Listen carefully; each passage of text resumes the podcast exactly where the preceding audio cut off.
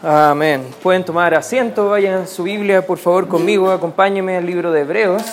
Me encanta el momento de la alabanza porque cuando nos reunimos es casi una antesala de lo que va a ser en el cielo.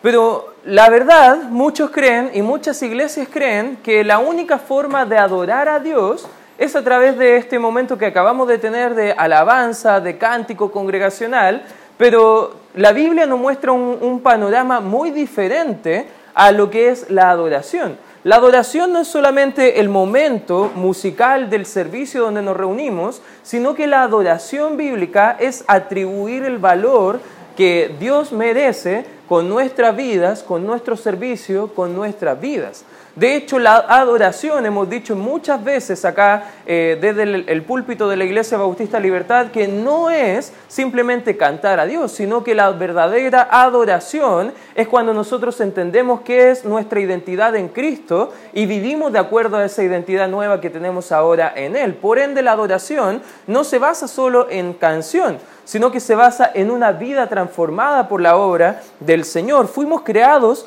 para adorar. Por eso nos gusta adorar al Señor juntos. Amén, hermanos. Por eso nos gusta congregarnos. Por eso nos gusta leer su palabra. Por eso hay un anhelo de compartir de Dios a otras personas. Porque fuimos creados para adorar. La adoración en las iglesias simplemente se reduce a conceptos de alabanza, pero acá el escritor de Hebreo nos va a mostrar que todo servicio es un acto de adoración y todo servicio debe también ser dirigido para agradar al Señor. Y vamos a ver el día de hoy la adoración que le agrada al Señor. Después de esta predicación, mi intención es que nosotros podamos comprender qué es la adoración de forma práctica. Y no solamente pensemos que adorar al Señor es ir a cantar a la iglesia, sino que hay muchas formas también de adorar al Señor. Vamos al libro de Hebreos capítulo 13, donde nos quedamos la semana pasada, versículo 10, nos muestra el escritor de Hebreos, acá en el versículo 10, tenemos un altar del cual no tienen derecho de comer los que sirven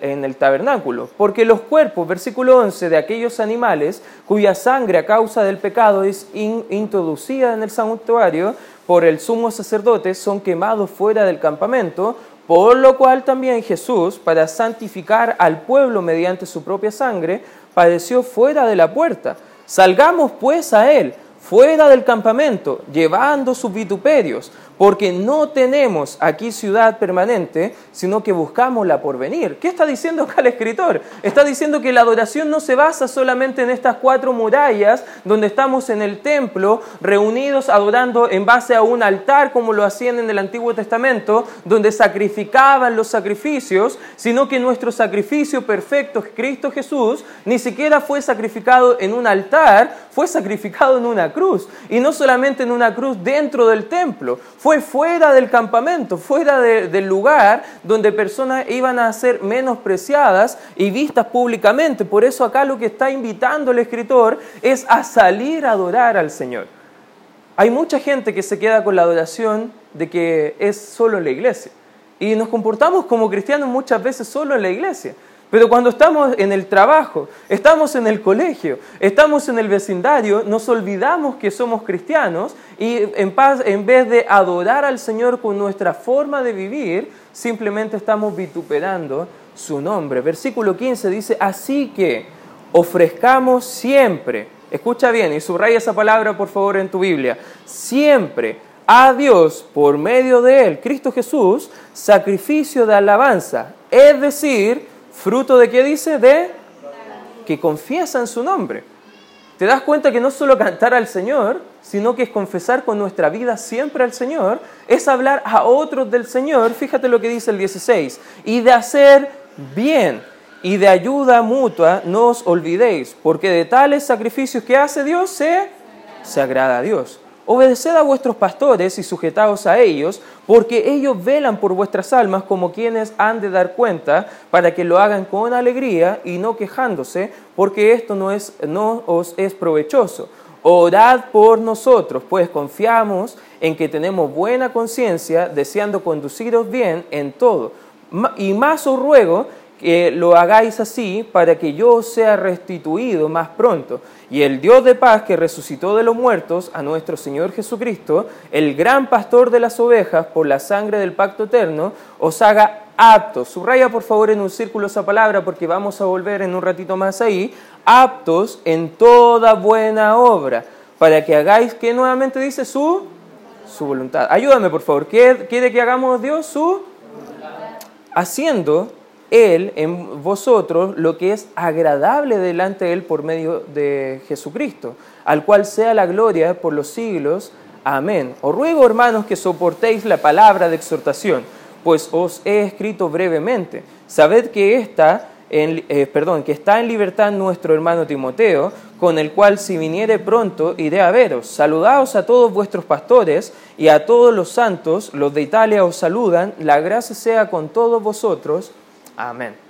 Hemos llegado al fin de esta carta y está diciendo el escritor, espero que esto que estoy escribiéndoles no sea tedioso, no sea una carga para ustedes, que no, no se sientan presionados a ponerse canutos, no se sientan presionados a volverse cristianos solamente nominales, diciendo yo soy cristiano bautista.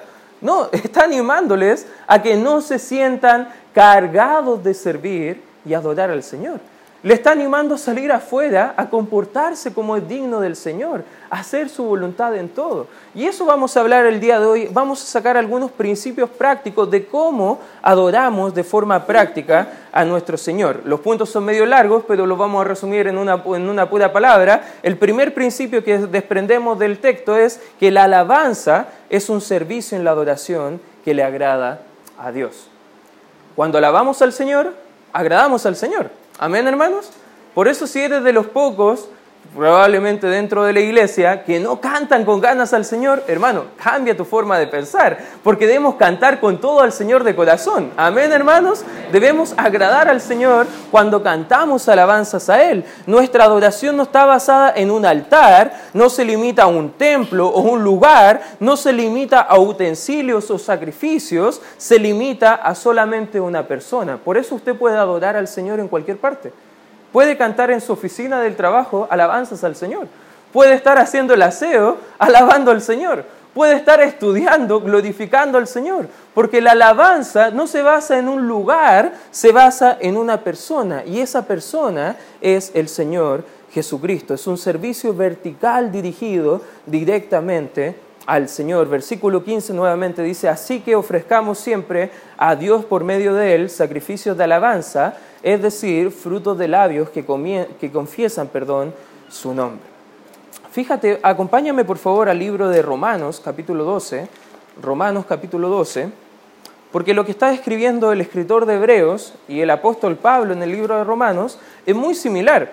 El apóstol Pablo habla en, en 11 capítulos acerca de la obra de salvación que es mediante Cristo Jesús y cómo a través de entender esa obra de salvación debe cambiar toda nuestra forma de vivir, de pensar, de actuar, incluso de predicar de Él. Y acá el libro de Hebreos es lo mismo. Comenzamos viendo lo infinitamente superior que es el Señor Jesús, lo infinitamente superior que es su sacrificio por nosotros en la cruz del Calvario y hemos visto semana tras semana lo maravilloso que es, pero ambas cartas, luego de mostrarnos todo lo maravilloso que es el Señor, nos invitan ahora a adorar al Señor, hacer ofrendas para el Señor. Fíjate lo que dice Romanos capítulo 12, versículo 1, así que, hermanos, os ruego por la misericordia de Dios que presentéis vuestros, vuestras ofrendas. ¿Eso dice? Que vayan y canten en la iglesia. ¿Eso dice? Que repartan folletos. ¿Eso está diciendo? Fíjate, ¿qué dice la escritura? Que presentéis vuestros... A ver, ayúdame. Vuestros en sacrificio vivo, santo, agradable a Dios, que es vuestro culto racional. ¿Sabes que cuando presentamos nuestra vida delante del altar del Señor, estamos haciendo lo lógico que debe hacer cualquier cristiano? entregar todo de nosotros a Él. Todo el servicio lo merece el Señor. Es atribuir el valor que Él realmente merece cuando usted le sirve al Señor. Es presentarse como muertos al pecado, pero vivos al servicio de Dios, para servirle a Él libremente. Eso está diciendo acá el escritor. Fíjate el 2, no os conforméis a este siglo, sino transformados por medio de la renovación de vuestro entendimiento, para que comprobéis cuál sea la buena voluntad de Dios, como es agradable en perfecto. ¿Quiere agradar al Señor, hermano? Amén. ¿Quiere hacer la voluntad de Dios que es perfecta para su persona?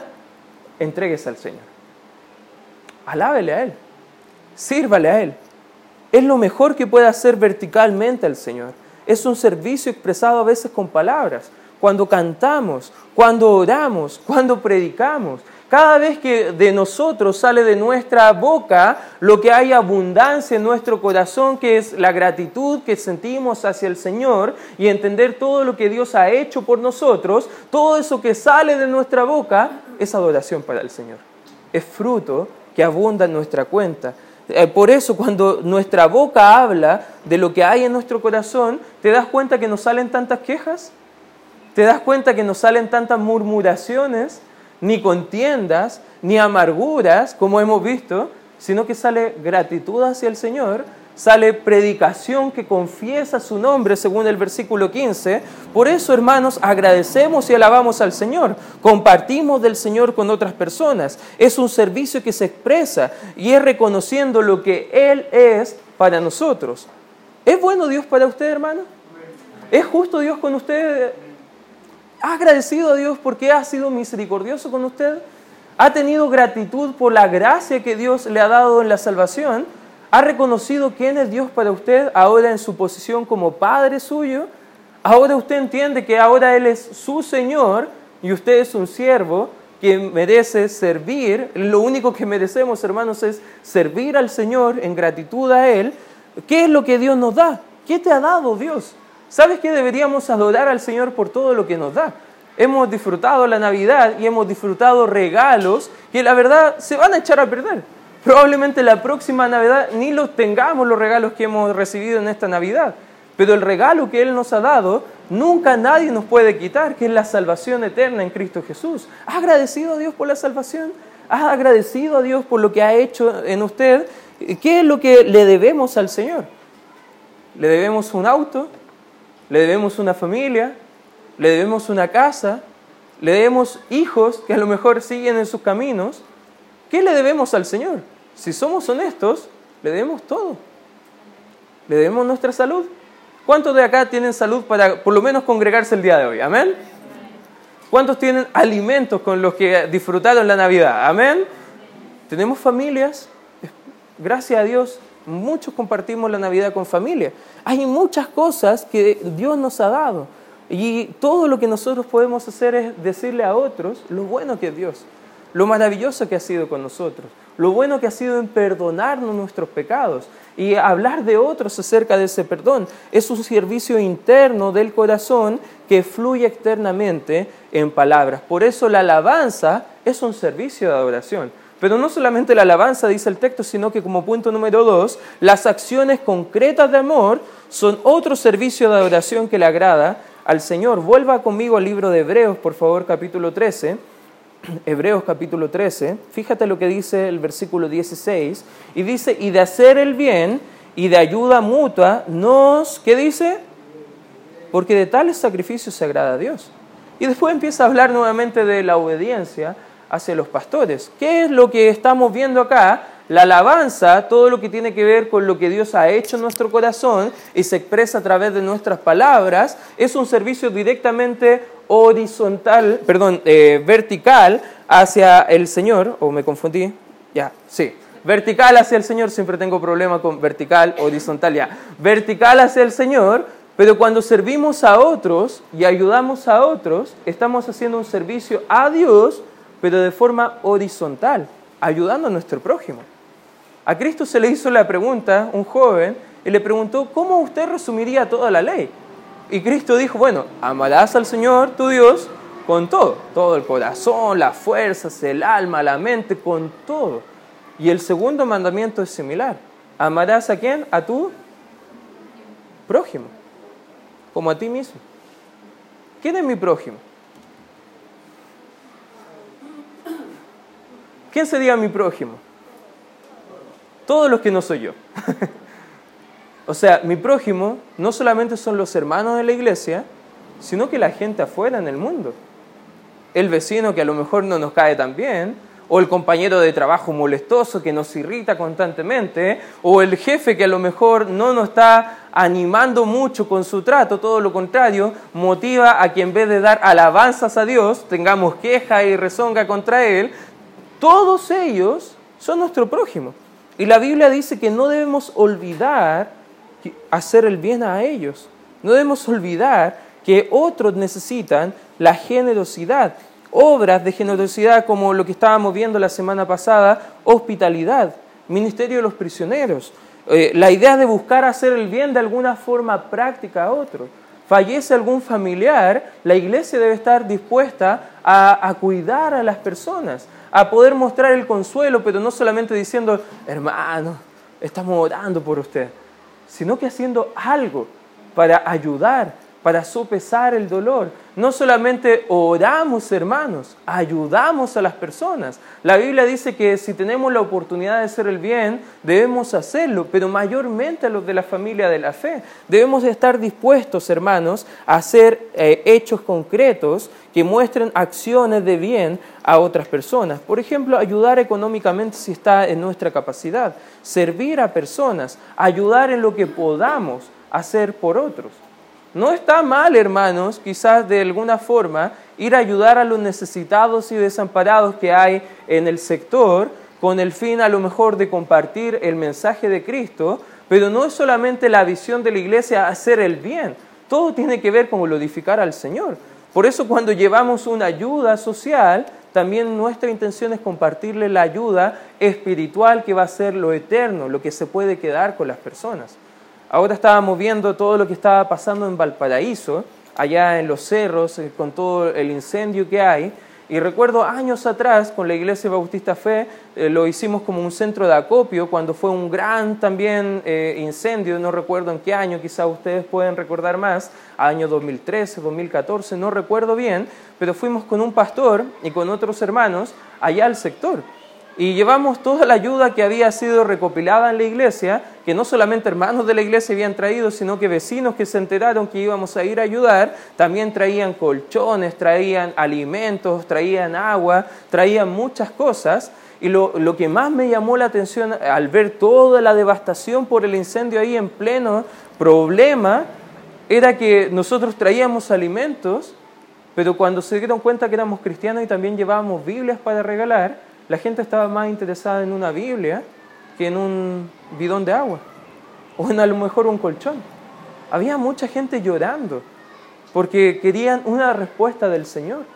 ¿Sabes que al ver la necesidad de la condición humana, hay, sí, sin lugar a duda, hay mucho que hacer por el bien de las personas?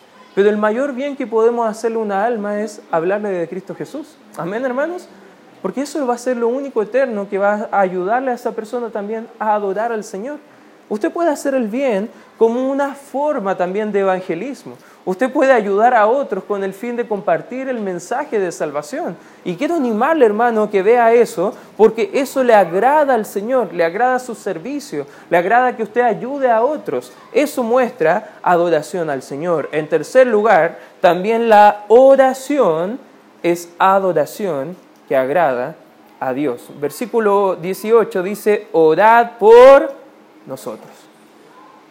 Acá el escritor, probablemente algunos creen que fue el apóstol Pablo, algunos creen que fue Bernabé, otros creen que fue Apolos. Bueno, la verdad el escritor ni se identifica. Todo lo que podríamos hablar del escritor es mera especulación pero independiente quién haya sido, probablemente fue un hermano muy involucrado en la obra del Señor, probablemente sirviendo en la obra en Italia, porque habla de los de Italia que estaban saludando, y él estaba involucrado.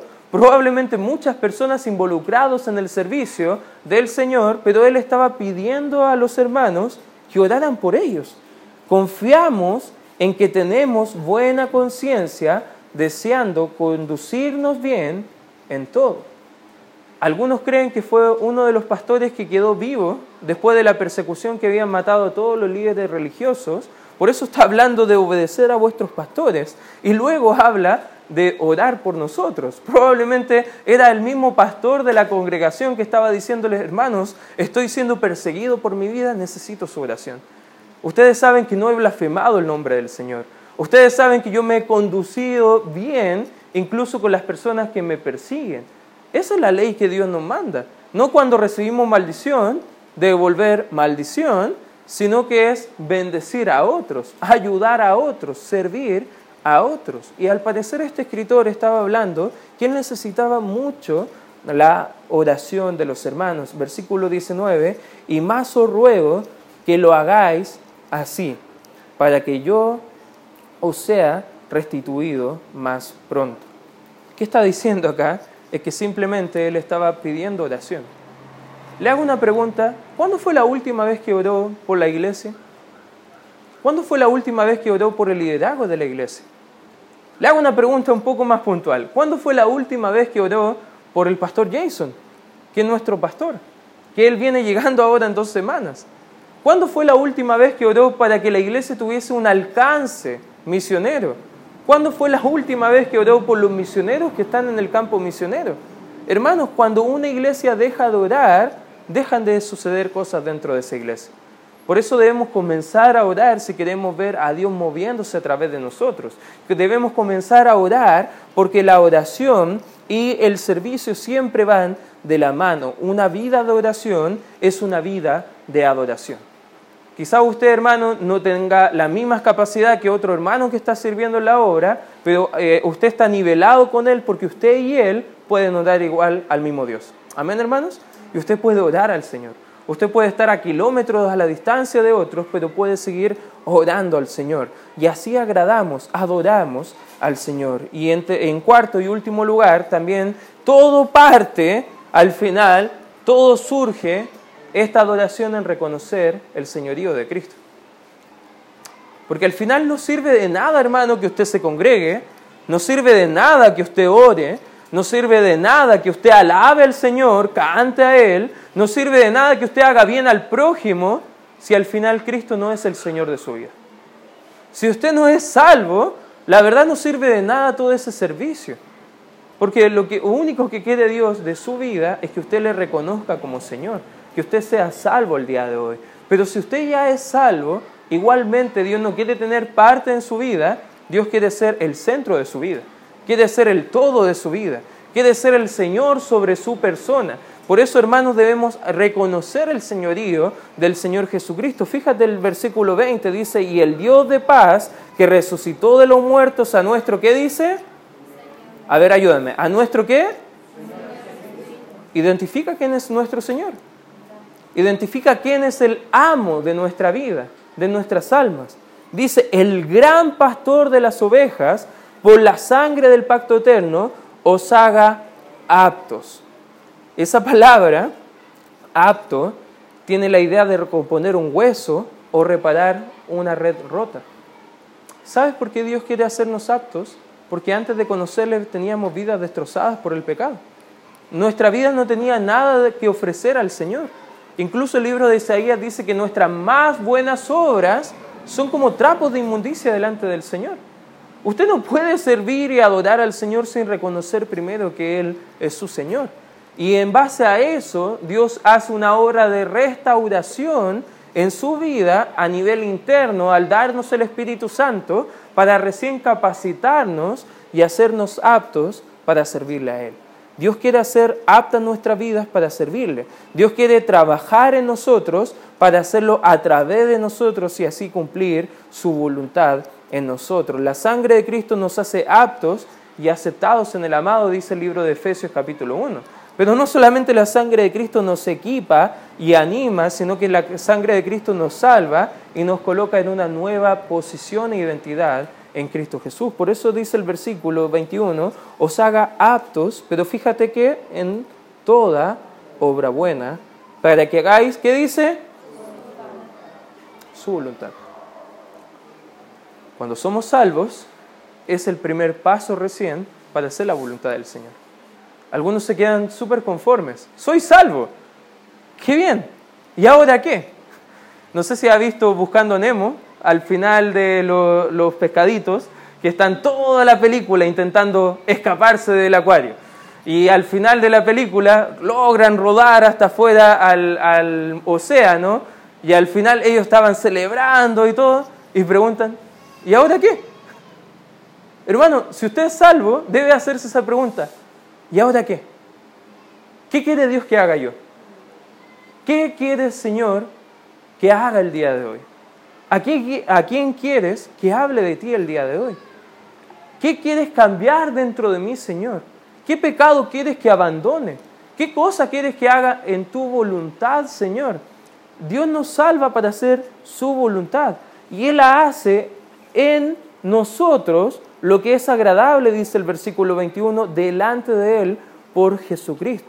La única forma de agradar a Dios es teniendo a Cristo dentro de nosotros, es teniendo el señorío de Cristo en nosotros, haciéndole a Él el Señor de nuestra vida, al cual la sea la gloria, dice, por los siglos de los siglos.